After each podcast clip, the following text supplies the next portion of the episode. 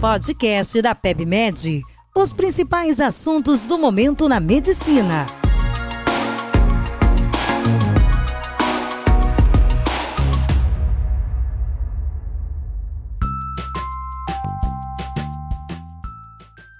Bem-vindos a mais um podcast do portal. Eu sou Isabela Budimanta, médica cardiologista e editora da Cardiologia. Hoje irei falar sobre os destaques do Congresso da American Heart Association. Esse congresso trouxe alguns estudos bastante interessantes e vou comentar um pouco aqui com vocês. Tivemos estudos nas áreas de arritmia, doença coronária estável, síndrome coronariana aguda e, novamente, da ação dos agonistas do GLP-1 na doença cardiovascular. Vamos começar exatamente com esse tema. Temos visto nos últimos anos alguns benefícios cardiovasculares com o uso de antidiabéticos das classes dos ISGLT2 e agonistas do GLP-1 em pacientes não diabéticos. Recentemente, um trabalho mostrou benefício importante da semaglutida, um agonista do GLP-1, em pacientes não diabéticos, com IC com fração de injeção preservada e obesidade. E agora foi apresentado o estudo SELECT, que avaliou a semaglutida em pacientes com doença cardiovascular estabelecida e obesidade ou sobrepeso, e encontrou resultados animadores. Pacientes do grupo intervenção tiveram redução de morte cardiovascular, AVC e infarto não fatais com NNT de 67, e o resultado ocorreu principalmente às custas de redução de infarto.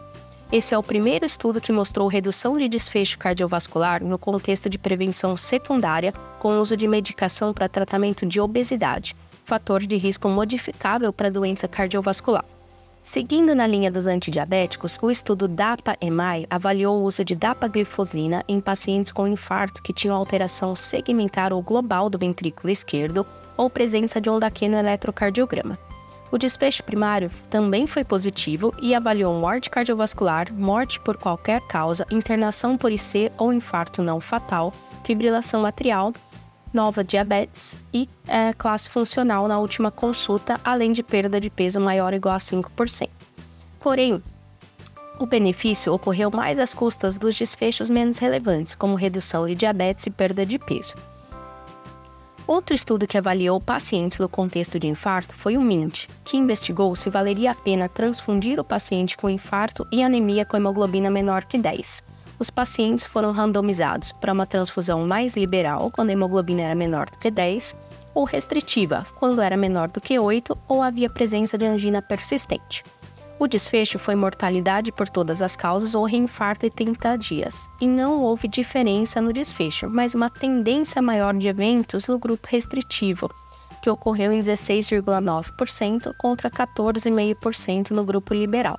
Assim, a conduta em relação à transfusão nesses pacientes deve ser individualizada de acordo com cada caso.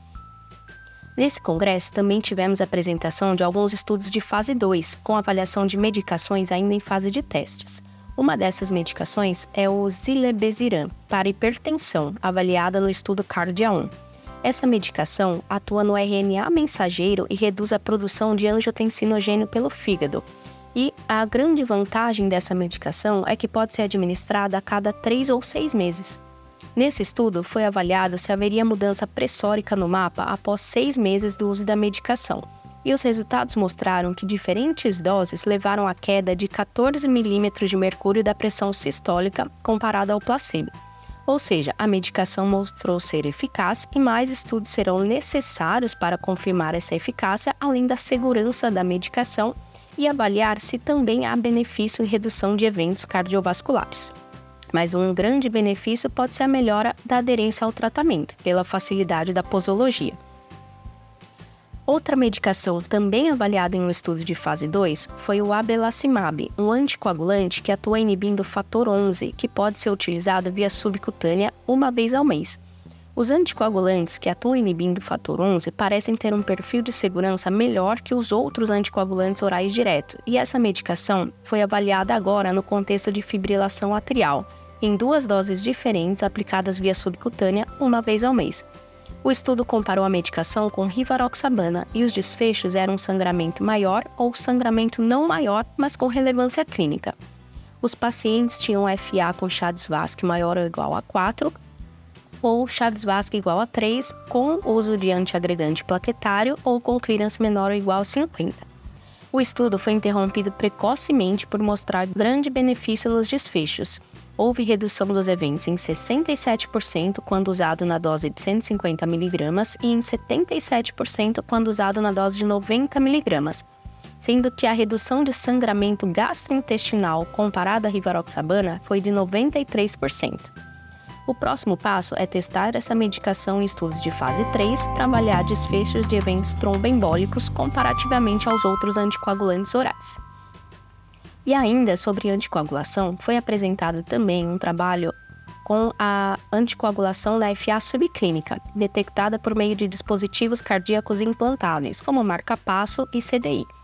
Os pacientes tinham que ter FA com duração mínima de 6 minutos e máxima de 24 horas, sem sintomas e risco aumentado para eventos embólicos, com AVCI prévio, idade maior ou igual a 75 anos e Chades-Vasque maior ou igual a 3. Metade dos pacientes foi randomizada para receber a pixabana e metade para receber a aspirina, e o desfecho avaliado foi AVC isquêmico e embolia sistêmica. Os pacientes que usaram a pixabana tiveram redução de 37% na ocorrência de eventos, sendo a redução do risco de AVC fatal ou incapacitante de 49%. Porém, houve aumento de sangramento maior ou relevante. Assim, no final, o resultado foi neutro e devemos individualizar a indicação de anticoagulação nessa população, levando-se em conta que a complicação de sangramento na maioria dos casos foi facilmente controlada e a incapacidade gerada por um AVCI pode ser extremamente debilitante. Bem, como vimos, tivemos algumas novidades nesse congresso, com alguns resultados impactando na nossa prática clínica e com a introdução de medicações que provavelmente ouviremos falar cada vez mais nos próximos anos. Muito obrigada pela participação de todos, espero que tenham gostado do episódio de hoje. Confira a cobertura completa do congresso no portal PebMed e aproveite e assine nosso canal no Spotify.